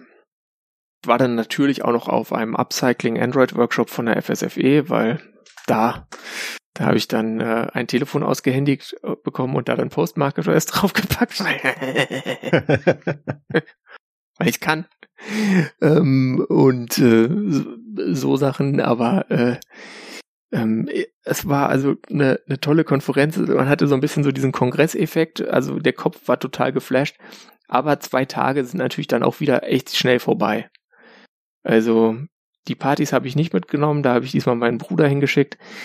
Äh, und der meinte, die Partys waren gut. Ich weiß jetzt nicht, ähm, was für einen Beurteilungsrahmen der hat, aber ich äh, würde ihm da jetzt erstmal trauen. Also Essen gut, Party gut, Programm viel, vielleicht auch zu viel. Äh, und ähm, ich werde versuchen, jetzt in der nächsten Zeit nochmal einen Blogpost auf brimboring.net zu schreiben, wo ich meine Talks nochmal verlinke und empfehle. Und den, wenn der dann geschrieben ist, erwähne ich den in einer Folge dieses Podcasts. Sehr gut. Aber damit möchte ich dann Marius übergeben auf eine, äh, weil der war auch auf einer Konferenz. Der musste da ganz viel hinter Bildschirm sitzen und ich war auch ein ein bisschen da und habe immerhin äh, zwei zwei Keynotes gehört am Sonntag.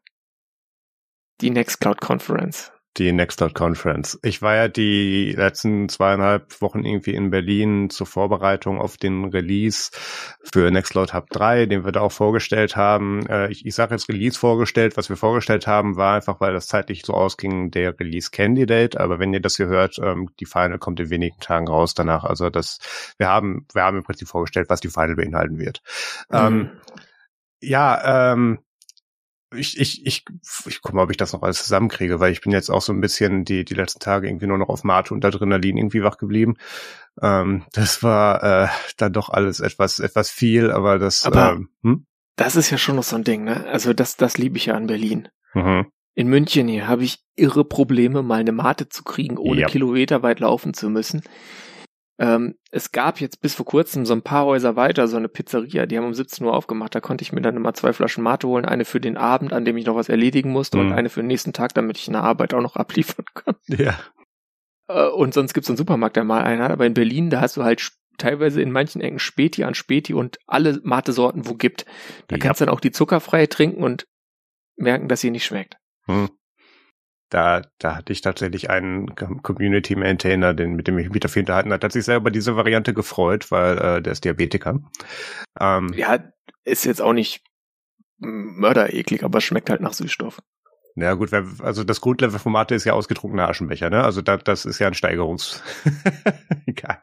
Also äh, Nextcloud Conference, ähm, dadurch, dass ich da eben die gesamte Technik und Live-Regie gemacht habe, ähm, habe ich da weniger was von den Inhalten mitbekommen und sehr viel mehr von allem außenrum. Deswegen würde ich da so ein bisschen äh, den Blick drauf geben. Ähm, also wir haben da Freitagabend, als wir dann die Lokation endlich konnten, dann unseren technischen Aufbau gemacht. Hat auch alles super funktioniert. Ähm, wir hatten da eben großen Projektor und ähm, dann eben dann auch noch eben Laptop mit Slides, verschiedene Audioeinspieler und so ein paar, ein paar Kamerawinkel und so. Und ähm, das hat auch alles gut geklappt. Ich hatte da auch so ein paar Backup-Kanäle, wie man das dann, falls irgendwo mal dann doch einer über ein Kabel läuft oder so, dann wie wir das dann trotzdem alles noch für den Livestream und für die Leute im Raum dann am Laufen halten können. Das hat alles gut getan. Dann kam Samstagmorgen und äh, wir waren kurz davor, die Bühne zu betreten und ähm, stellte sich heraus, irgendwie ist eins von diesen Bachmann-Paneelen, die im ganzen Raum verteilt waren, für den HDMI-Input, für den Projektor, ähm, irgendwo was kaputt gegangen, was den kompletten Input rausgenommen hat. Ähm, Nein. Da, mussten, da musste Marius dann spontan zaubern und zum Glück hatten wir dann, ähm, also das, das war etwas von der Haustechnik, da konnten wir nichts für, da kannst du auch nicht für trainieren.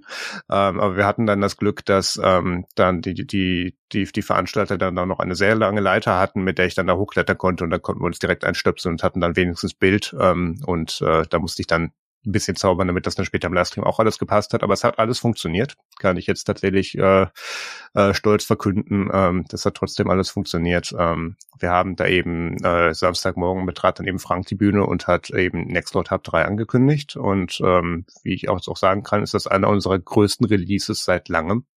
Ähm, sowohl was Verbesserungen als auch neue Features betrifft. Ähm, ich habe mir das Video dann auch angeschaut und ich muss sagen, es ist wirklich der Hammer.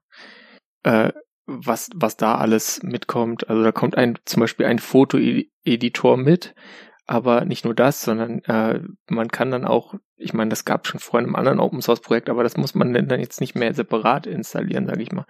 Äh, kann auch diese Dinge, die so ein, so ein iPhone oder so ein Google Fotos kann, nämlich Fotos äh, selber kategorisieren nach dem, was da gezeigt wird. Also dass man Personen erkennt und dann die Bilder entsprechend gruppiert bekommt dass man ähm, dann quasi nach einem Tier suchen kann und dann kriegt man ein Bild.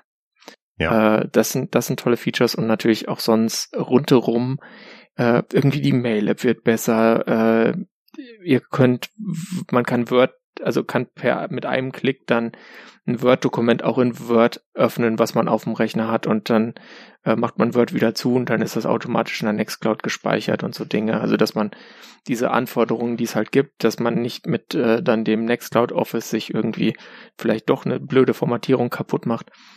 Äh, sowas ist jetzt alles dann gelöst. Also äh, man kann dieses Release, glaube ich, kaum sinnvoll zusammenfassen, weil es weil ich zu viel auf einmal reingepackt habe. Aber das, was ich dann so dachte, war, schade, dass es nicht vor drei Jahren so weit war, weil dann hätte ich da, wo ich arbeite, richtig Rabatz gemacht und gesagt, wir müssen Nextcloud nehmen und nicht Office 365.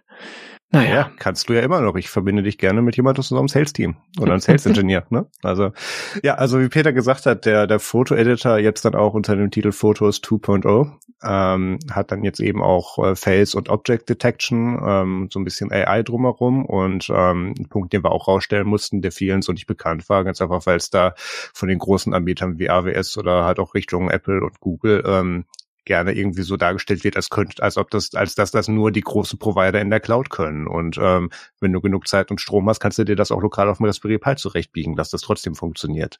Ähm, ist ja vielleicht nicht ganz so performant, aber ähm, dass diese ganze AI Detection und Object äh, Recognition ja. läuft alles lokal auf deiner Nextcloud. Da fließt nichts an Daten ab. Das ist ein ähm, Data Model, was da trainiert wurde. Das läuft lokal bei dir. Ähm, also da, das, das ist auf jeden Fall ein riesig großer Fortschritt. Dann hatten wir jetzt hier auch noch solche Sachen drin, ähm, wie äh, das neue Design Nextcloud Personal. Ähm, äh, etwas, alles etwas mehr abgerundet, man sieht mehr vom Hintergrund. Wir haben an den ganzen Kontrast und an den, an den Dark Modes und an den Accessibility Sachen geschraubt, ähm, im Sinne von, dass jetzt eben auch ähm, äh, mit Keyboards und Shortcuts bedienbar ist für Leute, die da eben nicht einen Mauspointer für verwenden. Äh, Screenreader wurde verbessert. Ähm, hier äh, eine, eine Schriftart für, für leichtere Lesbarkeit wurde mit eingeführt. Also da allein für Accessibility war das ein riesiger großer Sprung. Ähm, das war ziemlich cool. Dann haben wir noch ähm, ja jetzt eben in Fotos auch noch einen lokalen Editor drin. Das ist so, kann man sich so Instagram-Style-mäßig vorstellen. Äh, man kann halt mhm. Fotos croppen, Filter drüber legen, so ein bisschen an so ein paar Slidern drehen, damit das dann ein bisschen anders aussieht. Also die Sachen, wenn man jetzt mal spontan irgendwie kurz was heller machen will oder da man nur einen Ausschnitt von haben möchte, kann es jetzt alles auch direkt in der Nextcloud im Foto-Editor machen, muss nicht vorher runterladen. Ähm, das ist auch nochmal ein ganz großer Punkt. Ähm, dann hatten wir in Talk halt unheimlich viele Improvements drin. Äh, das, das weiß ich noch, weil als ich den Screencast dazu aufgenommen habe, mussten wir wirklich sortieren, was machen wir denn überhaupt alles rein? Ähm, und was, hm. was das. Wir schaffen nicht alle Features. Ich, ich kann da ja nicht zehn Minuten einen Monolog im Screencast halten, damit, damit um das alles abzubilden und haben uns dann Wieso, eben. das schlafen halt alle ein, aber sonst geht es. Ja, danke. Ähm, und ähm, jetzt solche Sachen wie wir haben jetzt für für größere Gruppenchats äh, oder auch für, für alle Gruppenchats an sich, aber äh, sinnvoll natürlich in größeren Gruppenchats, dass du so ein Silent Call und auch Silent Messages machen kannst, wo dann eben nicht jeder eine Benachrichtigung kriegt. Keine Ahnung, du kriegst einen Geistesblitz um drei Uhr morgens und möchtest dann nicht das Team mit aufwecken. Ähm, oder du arbeitest in unterschiedlichen Zeitzonen oder tust dann in deinem Gruppenchat einen Silent Call starten und lädst dann nur ähm, über Ping dann eben dann die Personen ein, von denen du weißt, dass die wach sind und die du da drin haben möchtest. Ähm, also dafür ist das super cool. Ähm, was haben wir noch alles gemacht? Da war so viel drin. Ja, Groupware, wie du schon gesagt hast, Mail äh, 2.0 haben wir jetzt auch mit drin. Ähm, besseres Account-Setup, ähm, eine Priority-Inbox ist jetzt mit drin. Du kannst Termine direkt jetzt im Header annehmen und ablehnen und ganz, ganz, ganz viele andere Sachen. Ähm, da hat Anna in der Keynote ganz viel zu erzählt. Ähm, das, das Video von der äh, komplett bearbeiteten Keynote äh, habe ich auch nochmal in die Shownotes gepackt. Da da sehen wir, dass ich glaube, das QA beginnt ab, ja, wir haben ungefähr eine knappe Stunde, Stunde 13 haben wir über die Features gesprochen und ähm, danach haben wir nochmal äh, ja, gute 30 Minuten QA auf der Bühne gemacht, genau.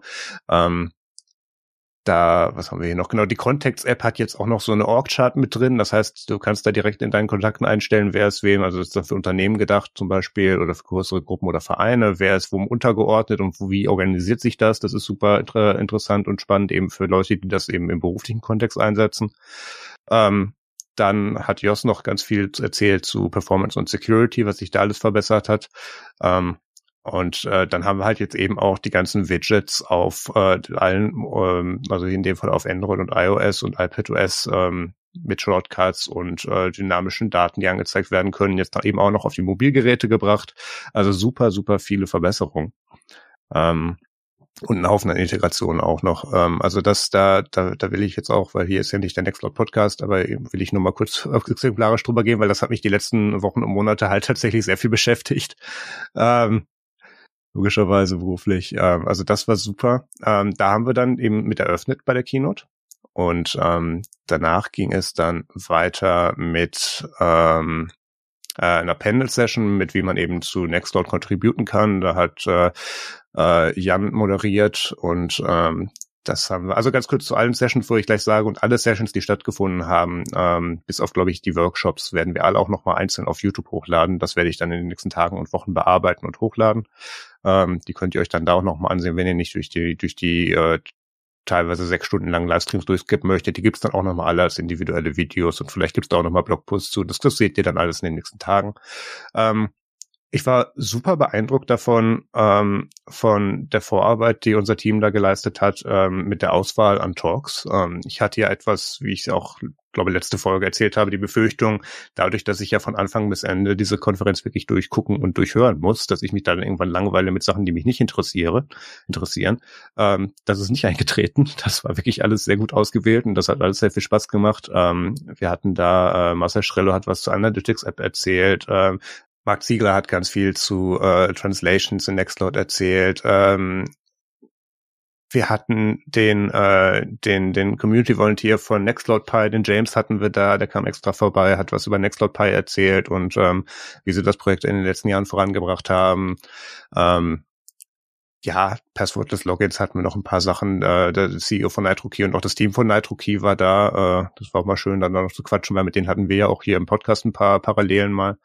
Ähm, wen habe ich denn noch alles dort getroffen? Äh, Gal de Val von, äh, von hier ehemals, äh, ähm, was war's denn, Mandrake und äh, EOS und Morena jetzt auch, äh, war auch da. Slash und E slash.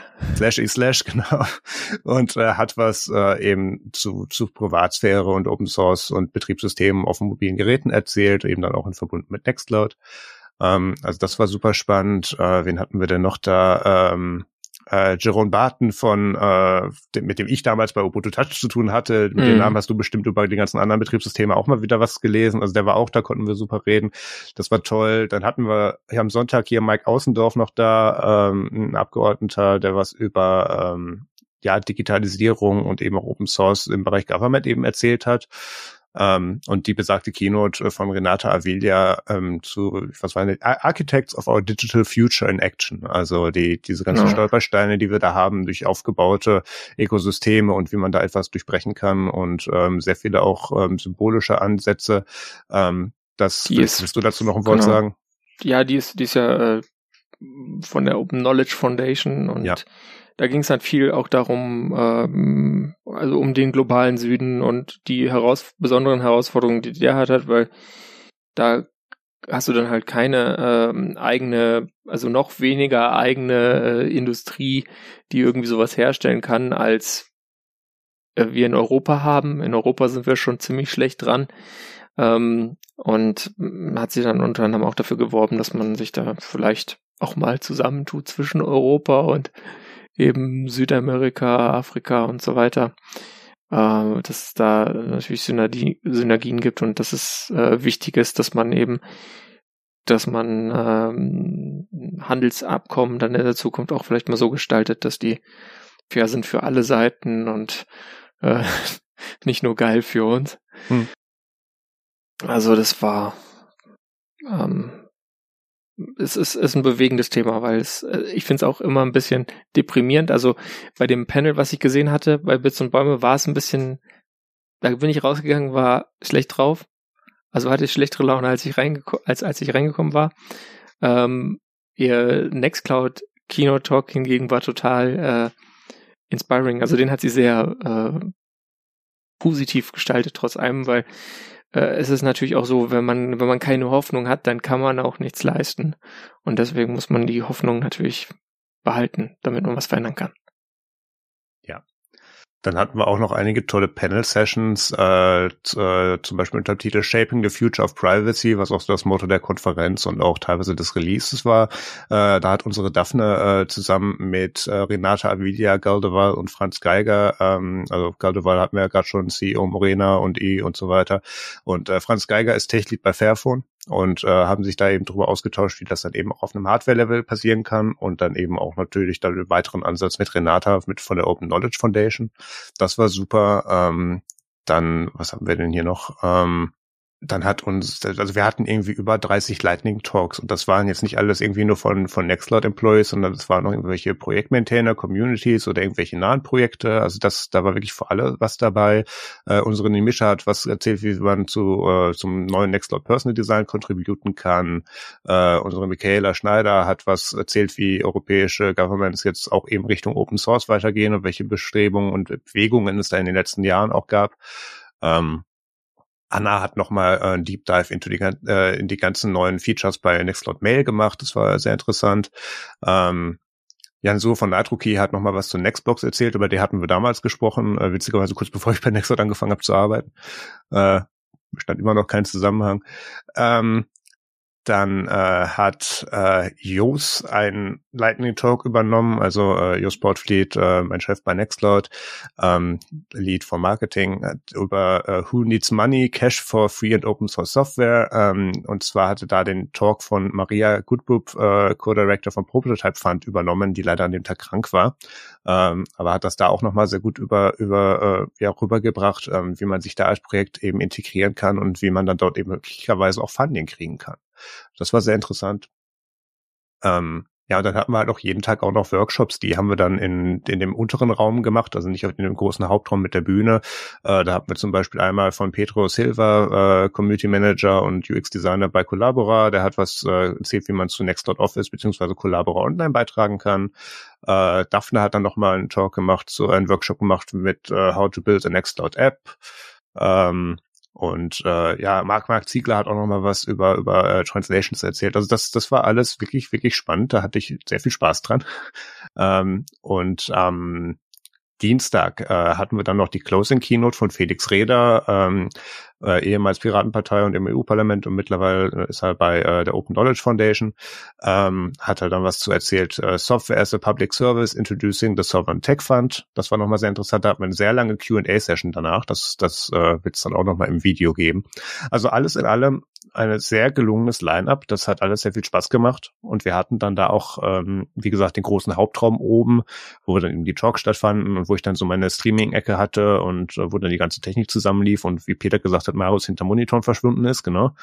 Ähm, da habe ich dann die ganze Bildmischung gemacht, habe den, hab den YouTube-Chat bespaßt dabei und geguckt, dass irgendwie alles weiterläuft.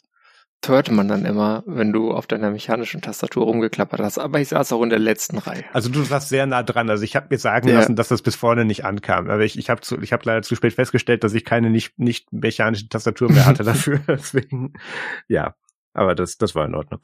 Ähm, was haben wir noch gemacht? Genau, dann hatten wir abends dann immer noch so ein paar Social Events. Ähm, Gerade am an dem Samstag saßen wir noch sehr lange dann abends irgendwie unten dann in dem in diesem Coworking-Bereich von der Veranstaltungsstätte und haben da dann noch, also wir hatten irgendwie, ich glaube über 250 Leute da und da war dann auch noch ein großer Teil abends dann auch noch beim Feiern da und irgendwann gab es dann Pizza für 100 Leute oder so. Das war ganz witzig.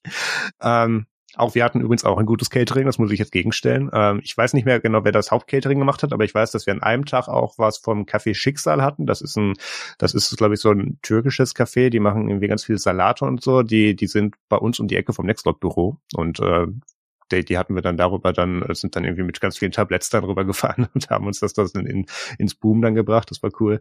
Das war alles sehr lecker. Ähm, ja, und ich hatte halt die Gelegenheit, mich mit vielen Leuten auszutauschen. Ich habe da unter anderem den Matt getroffen aus der Jupiter Broadcasting Community, der auch noch äh, der, den Stand von Nextcloud oder den Community-Stand von Nextcloud bei der Scale der Southern California Linux Expo im Prinzip jedes Mal betreibt. Ähm, ich glaube, den, den hatte Frank getroffen beim letzten Jahr und, und hat ihn dann eingeladen zur Konferenz. Das war super. Den habe ich abends noch zum Hotel gefahren. Der war, der war irgendwie vier, 30 Stunden auf den Beinen oder so. Der, der war auch nur noch, also da haben sich so Mate-Brüder zusammengefunden. Ja. das war ganz witzig. Ähm, dann habe ich mich noch. du auch mit? Dann kommen wir vielleicht an. Ja, genau, genau. Nee, das, ach Gott, der ist da halb eingeschlafen. Ich gefragt, hey, komm, ich fahr dich heim. ich fahr dich ins Hotel. ähm, äh, dann hatten wir noch den, den James Sundquist mit dabei. Das ist eben der, ich, ich weiß nicht, ich, ich glaube, er ist Volunteer, aber auch, auch teilweise Lead beim Nextcloud Pi Projekt, also wo die ganz viel Packaging eben für ARM64 machen dafür. Ähm, das war ein super interessanter Austausch mit der, der kam, glaube ich, sogar auch noch mal zur Contributor Week dann auch noch mal im Büro vorbei, mit dem hatte ich dann noch gequatscht. Ja, aber das, das lief alles in allem wirklich sehr gut. Wir werden intern ein paar Prozesse daran verändern, ähm, wie wir das ein bisschen besser aufteilen können, weil wir hatten jetzt ja auch zwei Jahre Konferenzpause durch Covid. Ähm, aber das, das hat alles eigentlich ziemlich gut funktioniert und hat Spaß gemacht. Ähm, ich merke jetzt so ganz, wie dieses Adrenalin und Mate jetzt dann alles so ein bisschen abfließt und ich merke auch, wie die Erkältung langsam kommt. Also ich werde dann die nächsten Tage irgendwie flach liegen. Das wird auf jeden Fall passieren. Und ich werde dann noch versuchen, derzeit ein bisschen die Videos zu schneiden, damit die Talks online kommen. Aber das, das war alles sehr schön. Aber das, das sind dann die, die anstrengendsten drei Wochen des Jahres für mich. Das ist dann so. Ja, das, äh, so Konferenzen, also ich finde die, also als Teilnehmer sind sie ja schon stressig, aber wenn du natürlich Veranstalter bist, mhm. das ist nochmal eine ganz andere Nummer. Ja. Und ich bin auch wirklich froh, dass ich wirklich mein gesamtes Studio in Kisten gepackt habe und mitgeschleppt habe, weil da gingen mhm. manchmal Sachen kaputt, auf die du halt keinen Einfluss hast. Und ähm, wenn du da dann nicht zufälligerweise ein 40 Meter langes Lichtwellenleiter HDMI-Kabel dann noch dabei hast als Ersatz-Backup, dann wäre da kein Bild mehr Problem. gewesen. So, und, und ähm, solche Sachen. Also da bin ich tatsächlich froh, dass ich mit so viel Backup angereist bin. Das hatten wir auch gebraucht, ja. aber ja, das, es das gibt hat nicht zu viel Equipment. Nee, gibt es tatsächlich nicht. Und das hat dann zum Glück auch alles damit funktioniert. Da bin ich sehr froh drum. Ach ja, schön. Ähm, ich freue mich tatsächlich, die meisten von den Talks jetzt dann nochmal sehen zu können, äh, wenn ich sie dann hm. jetzt nämlich schneide. Das, das, äh, Kannst du gucken, woran du dich noch erinnerst? nee, zum einen das und zum anderen, weißt ich habe da ja irgendwie sieben verschiedene Sachen gleichzeitig gemonitort. Einerseits, wo steht ja. gerade der Speaker, also welchen Ausschnitt muss ich im Stream zeigen? Ist der schon auf der nächsten Slide? Weil ich wir hatten am Anfang, musste ich die Slides manuell selber nochmal capturen, weil die Verbindung vorne zum Speaker-Laptop irgendwie nicht mehr geklappt hat. Da musste ich schnell umstellen auf einen lokalen Laptop und die Slides manuell weitermachen, damit das dann auch im Stream synchron war. Das hat alles, mhm. das hat sich alles relativ schnell eingependelt und ist alles auch hundertprozentig gefixt in der, in der bearbeiteten Keynote. Das, das, die haben wir auf YouTube äh, gerade auch schon. Ähm, das hat geklappt. Aber da habe ich halt nebenher noch den YouTube-Chat irgendwie bespaßt und, und äh, geguckt natürlich auch, dass die Fragen, die da drin sind, dann eben an unseren äh, wunderbaren Fabrice ähm, dann in die erste Reihe vorkommen, der dann später das Q&A moderiert, damit er das auch hat. Also das, das, das hat alles super funktioniert und auch nochmal wirklich ein großes Dankeschön. Ich weiß, einige von Nextcloud äh, hören auch diesen Podcast. Ähm, großes, großes Kudos und Danke an dieses Team. Ähm, das, das hat alles sehr gut miteinander funktioniert. Ja, ähm, das waren im Prinzip unsere beiden Themen. Ähm, ja. Ich jetzt gerade gucken, ob ich hier noch irgendwelche Tabs offen habe, ob ich irgendwas vergessen habe zur Nextcloud Conference. Nee, wir also, haben noch also ein noch WTF der Woche, aber das müssen wir nicht machen. Marius. Okay, dann überspringen wir das WTF der Woche. Ähm, ganz kurz nochmal die Erinnerung, die ganzen Talks und alles vom Line-Up, ähm, bis auf, glaube ich, die Workshops, weil wir die nochmal in eigenen Sessions später nachstellen werden, werden in den nächsten Tagen und Wochen auf YouTube erscheinen und äh, da einfach mal unsere Kanäle im Auge behalten. Ähm, da retweeten wir bestimmt das eine oder andere, dann seht ihr das auch. Jo, damit sind wir, ja, wie haben wir es denn geschafft, bei dieser kleinen Folge Überlänge zu kriegen, Peter? Ähm, weil wir, das ist, das kenne ich auch von, von so Organisationen, in denen ich Mitglied bin. Wenn man wenig auf der Tagesordnung hat, mhm. redet man über die einzelnen Punkte länger. Das stimmt leider. Der Klassiker. Dann ist man hinterher, sind die zwei Stunden doch gefüllt. Ja. Aber was machen wir denn jetzt, Peter? Wir können jetzt noch äh, den Musikfilm Game Tip machen. Mhm. Und das machen wir jetzt mal. Ja? Kommen jetzt, wir kommen jetzt zum Musikfilm Game Tip. Yeah. Äh, ich habe da tatsächlich, also da kommen dann jetzt ganz viele äh, Talk Recordings wahrscheinlich noch in der nächsten Zeit. äh, und dann auch vielleicht wieder normale Sachen. ähm, ich habe einen Lesetipp. Und mhm. zwar über die Geschichte von Arm. Da hat bei Ars Technica jemand einen schönen Artikel geschrieben, äh, den sie, der sich zu leben, lesen lohnt. Und zwar geht es darum, wie hat denn die Firma Acon Computers, wie sind die eigentlich auf die Idee gekommen, dass sie dann ihren eigenen Chip designen und äh, wie haben die das gemacht? Weil das ist insofern interessant, äh, das war halt einer der frühen RISC-Chips, also Reduced Instruction Set Computing. Ähm, und die waren halt nur zehn Leute und die haben einen eigenen Chip designt. Und äh, das ist ja schon äh, irgendwie ziemlich cooler Effort, vor allem wenn das dann hinterher funktioniert. Und wenn dann, dann jetzt Jahre später da so ein Riesenmonstrum an äh, Firma raus geworden ist. Und im ersten Teil geht's wirklich darum, wie hat, wie ging das los bei Acorn und wie haben die sich das äh, so gemacht. Das ist äh, also ich fand es sehr lesbar. Ich habe schon deutlich unlesbare Artikel zum Thema CPUs gelesen. Und ähm, wenn einen das interessiert, man muss jetzt vielleicht nicht jede Abkürzung nachgucken und wenn man jetzt nicht weiß, gut, wenn man nicht weiß, was ein 6502 ist, sollte man vielleicht schon nachschauen, aber äh, ähm, dann, man muss jetzt nicht jeden Chip komplett dann durchgoogeln und dazu fünf Stunden Videos gucken, um diesen Artikel zu verstehen. Und das war's schon bei mir. Marius, du hast da auch noch was stehen. Ja, ich, ich äh, war ja die Woche, bevor ich nach Berlin gefahren bin, dann noch irgendwie in London, äh, hier äh, der Queen hinterherwinken. Mhm. Nee, mit, mit, mit äh, Monika und einer Kollegin von Nextcloud unterwegs und hab Mit denen hab, gemeinsam der Queen hinterherwinken. Genau. und äh, hab mir da eine DVD-Box mitbringen lassen von Monika aus den USA, die man nicht mehr, das wenn man es illegal versuchen würde, in irgendeiner Weise sonst bekommen würde. Nämlich von der Fernsehserie Adventure Inc. Und da das irgendwann ins Deutsche übersetzt wurde, hat das natürlich einen unpassenden Beinamen gekriegt, nämlich Jäger der vergessenen Schätze. So. Das ist so ein bisschen äh. wie Thor Ragnarök, äh, Thor Tag der Entscheidung. Ähm, mhm. Das äh, ist eine sehr Low-Budget-Produktion mit so ein bisschen so Abenteurern, die irgendwelche verborgenen Schätze bergen und dazu, dazwischen dann so ein bisschen Paranormal Activity und alles Low-Budget und ganz schlecht.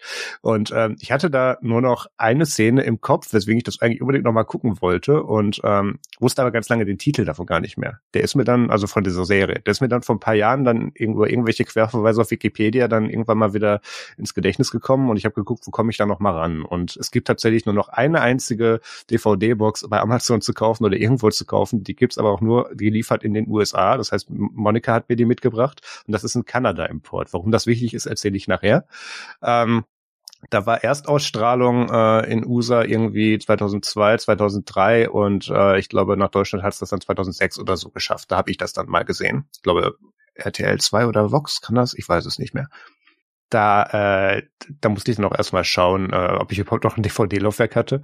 Ähm, und das, das ging dann auch erst nicht an meinem, an meinem M1 Mac, da musste ich dann erst irgendwie, ja, ist egal, Treiber und so weiter. Aber es ging dann irgendwann, ich konnte die dann so in den, in den Tagen und Wochen in Berlin konnte ich dann abends mal immer so eine Folge gucken. Ist auch nicht viel rausgekommen, da gab es nur eine Staffel von, weil da einer der, der äh, Hauptprotagonisten ähm, irgendwo dann noch vor Staffelfinale Ausstrahlung dann verstorben ist an irgendwas. Ähm, dann haben sie es danach eingestellt. Und ähm, die Variante, die ich damals im Fernsehen gesehen habe, wurde noch in 4 zu 3 ausgestrahlt. Und das war einfach nur ein Crop, weil original gefilmt war das in 16 zu 9. Das heißt, die ging da ah. schon mal ungefähr ein Drittel verloren. Ja. Ähm, sowieso an Details. Das ist mir damals aber nicht aufgefallen. Und nur der Kanada-Import oder die Kanada-DVD-Box wurde tatsächlich jemals als 16 zu 9 dann auch, äh, dann auch irgendwo auf, auf Platte gepresst. Das heißt, ich habe mhm. die dann mhm. jetzt noch, da habe ich dann nochmal die Edition gekriegt.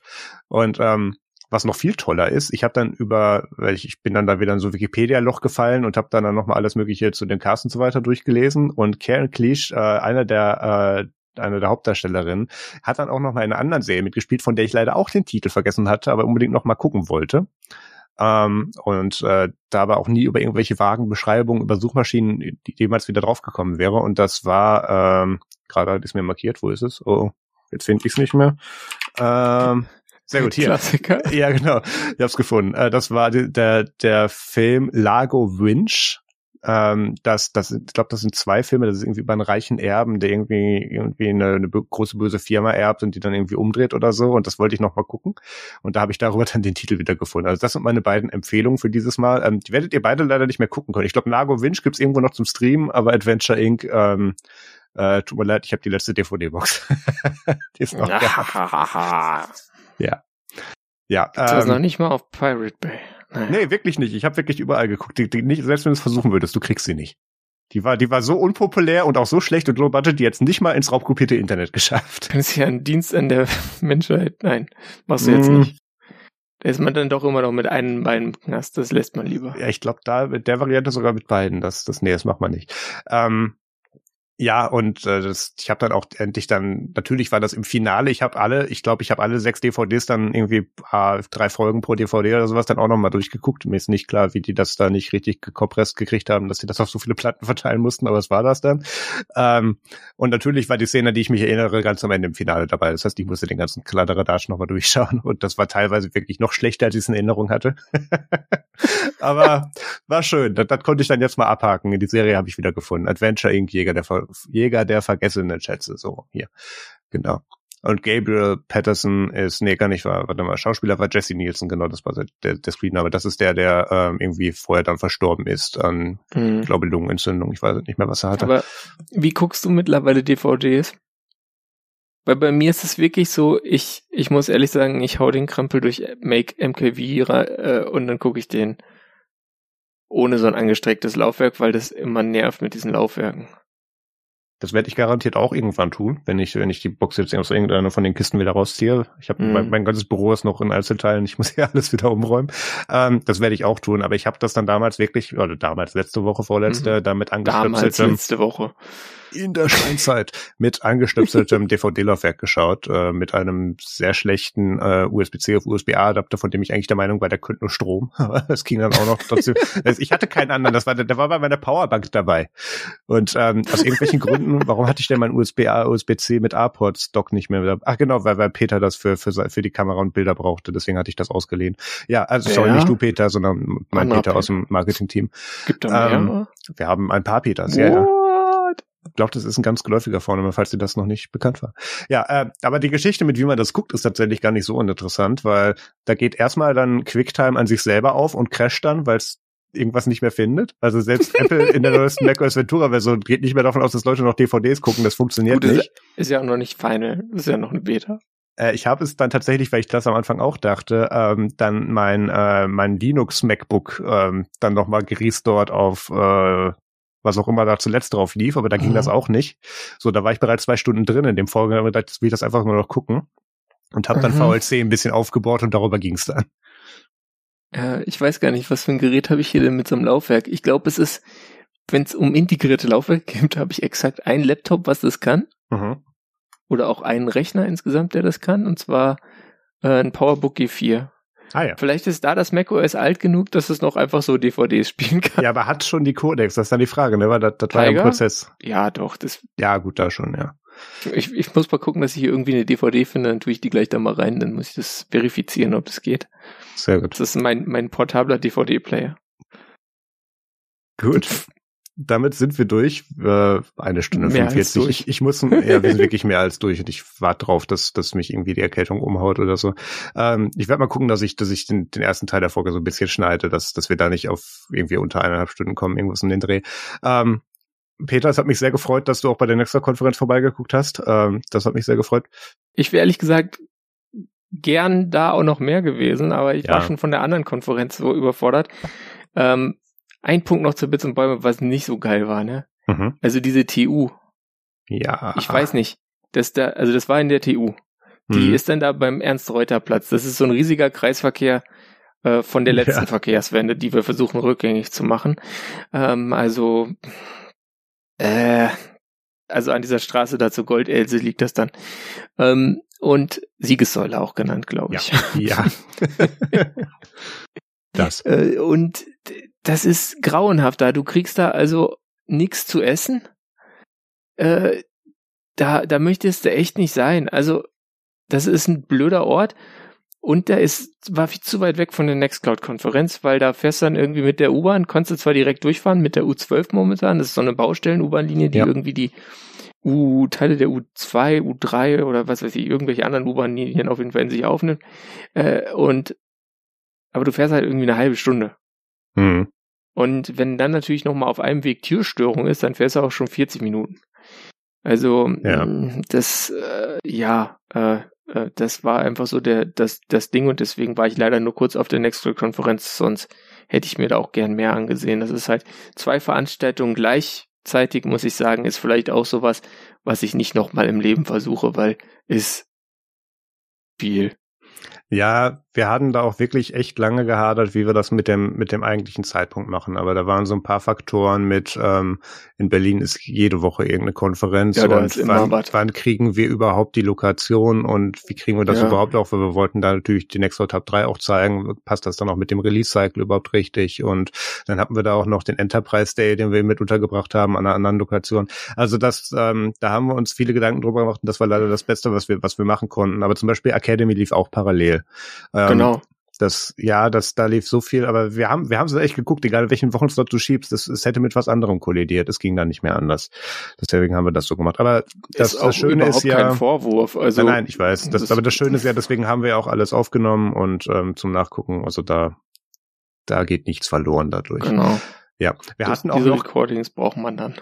Ja, wir hatten auch noch gedacht, ach cool, Peter und Maus sind mal parallel in Berlin, dann machen wir einfach da die Folge gemeinsam. Äh, das mhm. hat dann aus, aus verschiedensten Gründen nicht geklappt und auch weil wir beide zeitlich ziemlich eingespannt waren. Das wäre auch noch größer Mist geworden als das jetzt heute. ja, ja, Konferenzen sind anstrengend. Das gucken, gucken wir mal, ob wir vielleicht auf dem Kongress eine, eine Folge hinkriegen miteinander ohne Punk spielt ja. die Musik. Wir schauen mal. Die können wir einfach versuchen, gleich früh aufzunehmen und nicht gleich am vier, erst am vierten Tag. Aha, ja, weil das funktioniert bei uns. Das, das sehen wir dann. Also ich bisher war am 26. Bisher war das, ach so, okay. Ja, ich glaube, Aber da reden wir natürlich gar nicht über den Kongress, das ist dann nee, auch doof. Nee, nee. Ja. Nee, bisher war das ja jedes Mal so, wir hatten eigentlich schon unsere Jacken an und Koffer und waren auf dem Weg nach draußen. Ach, guck mal, wir müssen noch eine Folge aufnehmen. Guck mal, wir setzen uns da eben kurz hin. So waren die bisherigen Aufnahmen. Ja, in der Glaswurst. Ja. Ach, jetzt wäre wieder in Hamburg. Das. Ohne Glaswurst, sehr ohne gut. Glaswurst, ja. Die scheiß Glaswurst. Gut, komm hier lang genug, lang genug drum herum geredet. Ähm, wir hören uns in circa zwei Wochen wieder. Ähm, vielen lieben Dank fürs Zuhören. Macht es gut und bis zum nächsten Mal. Tschüss. Macht's gut, bleibt gesund und uns Matrix.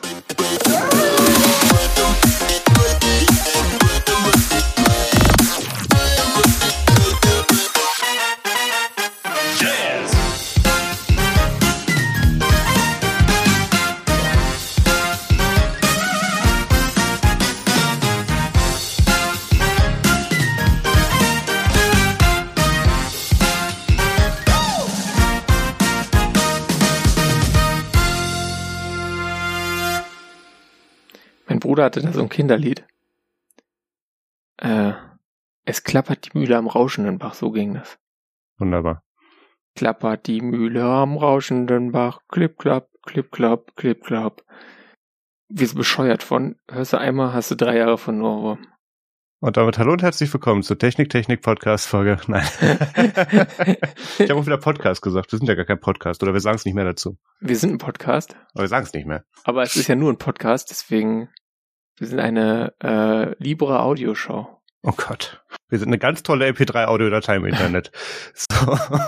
Wir sind ein MP3 im Internet. Und was Ja. bist du? Ja, genau. Welche Kamera ist das jetzt, Marius? Die fährt so hinter dir her. Ach, das ist iPhone. Nee, nee, das ist die Opal C1. Achso, die Opal C1.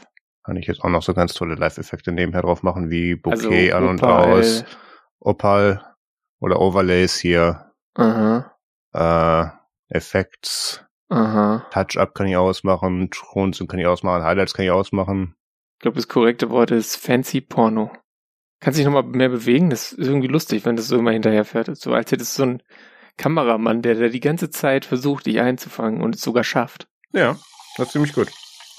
Also Ja. im ersten Blick irritiert's, weil man ist eigentlich so fix Fokus gewöhnt, dass sich dann einfach die Person im Bild bewegt. Ich kann noch ein bisschen weiter rauszoomen, Nicht das dann ist es Bild nicht so mit, aggressiv. Äh, Facelock machen wir mal auf 1.8, dann ist es nicht so aggressiv. Jetzt ist es nicht so aggressiv. Hol gleich den Renny. Der ist aggressiv. Kann man anfangen. Achso, warte mal. Ich habe hier noch keine Stoppuhr. Meine Apple Watch ist leer. Ich habe das Ladegerät noch nicht gefunden.